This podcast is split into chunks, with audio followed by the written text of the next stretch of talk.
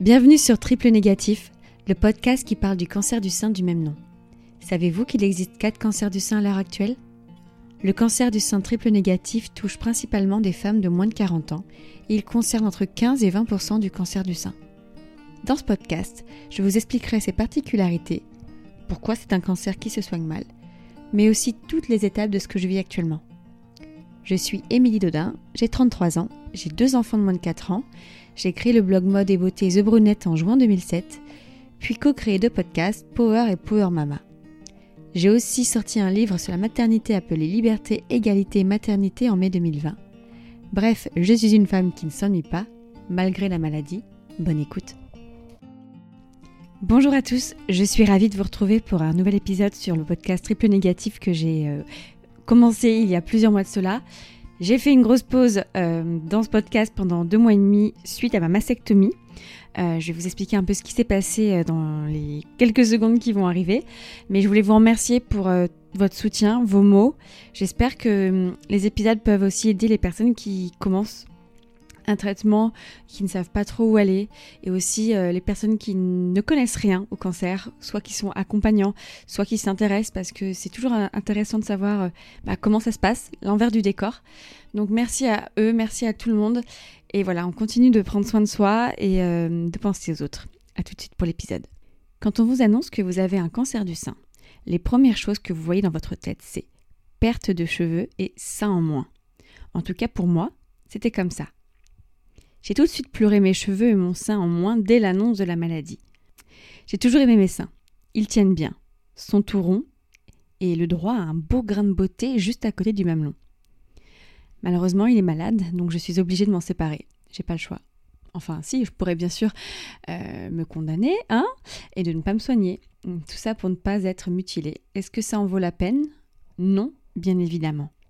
On dit toujours qu'il faut souffrir pour être belle, je rajouterai qu'il faut souffrir pour rester en vie. Avec mon triple négatif et mes six tumeurs, j'ai eu six mois de rab avec ma poitrine comme je la connaissais depuis mes 18 ans. Ça a donc été moins difficile. La séparation s'est faite en douceur. J'étais dans le déni, je pense. Je ne voulais pas qu'il me quitte. Il était le dernier rempart à ma maladie. La dernière preuve tangible de ce qu'était ma vie d'avant. Comme pour une grossesse, on a peur d'accoucher. Et au moment venu, le corps n'attend que ça, et nous aussi. Et bien là, c'était pareil sauf que le délai n'était que de six mois. À la fin, je ne savais pas si ça avait été une bonne chose de garder ce sein si longtemps. Il me faisait mal à nouveau, j'avais l'impression qu'il regrossissait. Je le palpais tout le temps. Et bien sûr, j'avais à nouveau des coups d'électricité qui arrivaient, l'enfer. J'essayais de ne pas penser à ce qui m'attendait, mais j'ai voulu immortaliser ma poitrine pour la dernière fois. Je l'ai prise en photo sous toutes les coutures, avec et sans perruque. Je pourrai ainsi montrer à mes enfants quand le moment sera venu bien sûr, et qui seront adultes, qui j'étais avant. Et garder des souvenirs quand je serai une vieille grand-mère. C'est tout ce que je me souhaite. Vieillir. Je pense que j'aurais regretté de ne jamais l'avoir fait, et dans ce genre d'opération, irréversible, c'est toujours mieux de trop faire que pas assez. C'est mon point de vue, bien entendu, et il n'engage que moi. Mais si vous avez l'occasion, faites-le même avec votre téléphone, ou demandez à une amie, sœur, cousine, conjoint ou compagne de le faire. Ce que j'ai trouvé dur personnellement, c'est de ne pas savoir comment j'allais réagir. Comme après une grossesse, personne ne peut prédire que l'on sera une mère poule, stressée ou cool. Par exemple, moi j'ai toujours longtemps cru que je serais stressée pour mes enfants et en fait, je suis plutôt cool, bien que stricte sur les bords. Bref, je suis allée consulter ma médecin acupuncteur juste avant l'opération et sans m'en rendre compte, cela m'a fait un bien fou. Je n'étais plus dans l'anticipation de ma réaction, mais dans le moment présent, et ce pour la première fois de ma vie. Vous le savez, je ne suis pas une adepte du développement personnel extrême. C'est-à-dire, je ne vais pas vous vendre des conseils bullshit pour accepter les moments difficiles que vous traversez ou pour vous faire avaler le fait que le cancer a été la meilleure chose qui puisse vous arriver. Car on ne va pas se mentir, c'est horrible de traverser un cancer. La chimiothérapie, la chirurgie, la radiothérapie. Mais on n'a pas le choix de putain de choix. Alors moi, perso, je vais vous dire que oui, je me serais passé mille fois de ce cancer, et du fait qu'on m'enlève un sein, qui d'ailleurs était mon préféré. Mais j'essayais, comme tant d'autres avant moi, de ne pas me laisser emporter par mes sentiments. Ouais, ça fait chier. Mais si ça me permet de rester en vie, eh bien je le fais. Comme je le disais au début, je relativisais énormément ma perte de cheveux. Même si c'était difficile, hein, soyons honnêtes, mais je savais qu'il repousserait, contrairement à mon sein qui lui sera perdu à tout jamais. Même reconstruit, le sein qu'on vous enlève ne sera jamais remplacé par le nouveau. Moi, j'ai perdu dans cette bataille mon téton, et j'ai trouvé ça encore plus difficile, parce que oui, c'est difficile de perdre un sein quand on envisageait de tester l'allaitement pour une prochaine grossesse qui n'arrivera plus. Oui, c'est difficile quand c'est une partie de son corps qu'on aime tellement, et oui, c'est difficile même si c'est l'inverse.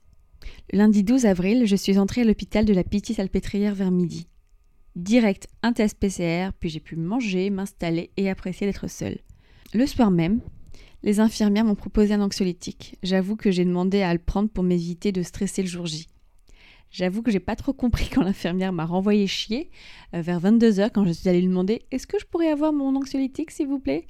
Voilà, elle a été surchargée, je ne la voyais même pas et j'ai trouvé que c'était très difficile de se faire euh, envoyer paître tout de suite. D'ailleurs, je suis retournée dans ma chambre tout de suite, complètement dépitée. Elle est venue s'excuser de son comportement juste après. J'étais là, ok, ça commence comme ça, ça commence mal. Le jour de mon opération, j'ai été réveillée vers 6 heures du matin. On vous prend votre saturation, votre tension, vous prenez deux douches, vous enfilez les vêtements pour le bloc opératoire et vous pouvez vous rendormir jusqu'à 8 heures du matin.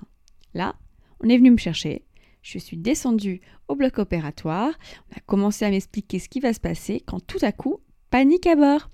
Ils n'ont pas reçu les résultats du test PCR. Je dois donc remonter en attendant et la patiente suivante passe à ma place. Putain de stress. J'ai eu mes deux doses de vaccin, mais je suis quand même obligée d'avoir ce test PCR pour me faire opérer. J'avoue que j'ai peur que ce changement de dernière minute change tous mes plans car j'ai ce besoin fou, complètement irrationnel que tout se déroule comme c'était prévu. Mais au fond de moi, je sais qu'un retournement de situation va arriver. Arrivé dans ma chambre, j'ai à peine le temps de récupérer mon téléphone au coffre, euh, d'envoyer un SMS pour dire à une amie Putain, ils ont pas eu mon test PCR, tout est décalé. Que l'on vient me chercher. Ma chirurgienne a traversé tout l'hôpital pour récupérer ce foutu résultat et c'est bon, je suis négative, on peut, on peut m'opérer. Je me concentre sur la suite de ce qui m'attend. Voilà. Je ne vais pas tarder à perdre mon sein. Allongée sur la salle d'opération, toute l'équipe se présente, la chirurgienne essaye de me rassurer, mais je me rends même pas compte que ça va. J'appréhendais ce moment depuis tellement de temps, mais je suis bien, détendue. On me propose d'écouter la musique de mon choix, et je suis un peu embêtée car je n'avais même pas réfléchi à cette option. Donc je suis Gert Taylor Swift et j'ai Shake dans les oreilles avec le téléphone de la chirurgienne collé à mon oreille. Je pense que j'aurais peut-être dû lui dire que son dernier album aurait été mieux, beaucoup plus descendu. Et puis voilà, on m'endort.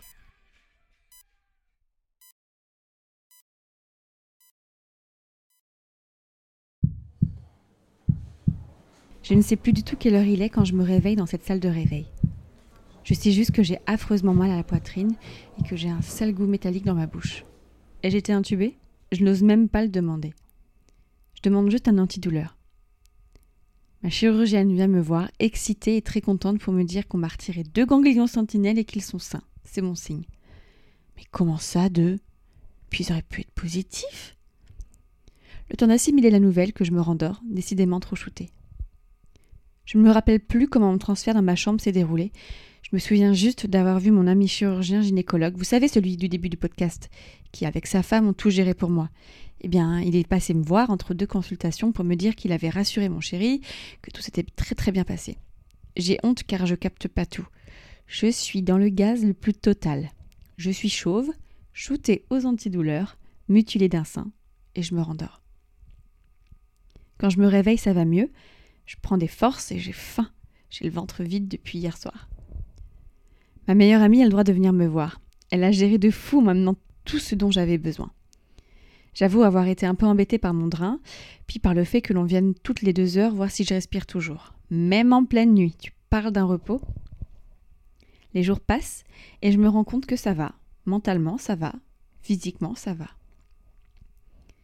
Et puis vient le jour où ma chirurgienne vient me montrer ma cicatrice. Le moment que j'appréhendais tant. Eh bien, ça a été. J'ai cru que j'allais m'effondrer, mais ça allait, vraiment. Je n'ai plus de tétons, mais ma cicatrice est belle apparemment. Je cicatrise bien. Je ne prends plus d'antidouleur, rien. Et mon drain est quasi vide. On va pouvoir me l'enlever. Âme sensible, s'abstenir. Je ne m'attendais pas à ce que le tuyau soit si long. J'ai cru qu'il y avait un serpent dans mon corps et j'avoue que ça a été une sacrée expérience qui me traumatise encore. Vraiment, les personnes qui font ça en ambulatoire, vous êtes des sacrées héroïnes. J'ai aussi vu la psy de l'hôpital que j'avais demandé de voir avant l'opération, malheureusement qui n'a pu être disponible qu'après l'opération, et je m'attendais pas du tout à pleurer devant elle. Du coup, j'ai sorti tout ce que j'avais à sortir. J'ai pleuré ma vie d'avant, celle de la femme qui vient d'avoir 33 ans, qui est encore jeune et jolie, qui se retrouve six mois plus tard chauve et mutilée. Sacré choc. J'avais juste besoin de vider mon sac pour partir de plus belle. J'avoue que ce n'est pas une expérience que j'ai particulièrement aimée car je n'aime pas les silences après mon flot de paroles et ça m'a beaucoup déstabilisée et mis plus mal à l'aise qu'autre chose. Mais si vous avez déjà un psy, foncé, ça ne peut que vous faire du bien. J'avoue que j'ai mis du temps avant de vous parler de ma mastectomie car je voulais avoir le recul nécessaire sur l'expérience que, je que je venais de vivre. Comment je vais deux mois et demi plus tard? Eh bien super bien. Je ne pleure pas mon corps d'avant, car je suis heureuse d'être en vie.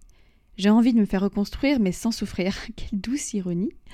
Mais je comprends à 1000% celles qui ne veulent pas.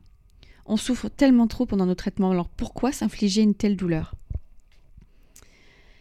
Ah oui, je n'en ai pas parlé, mais j'ai commencé la kiné avec une spécialiste deux semaines après ma mastectomie et je ne peux que vous le conseiller.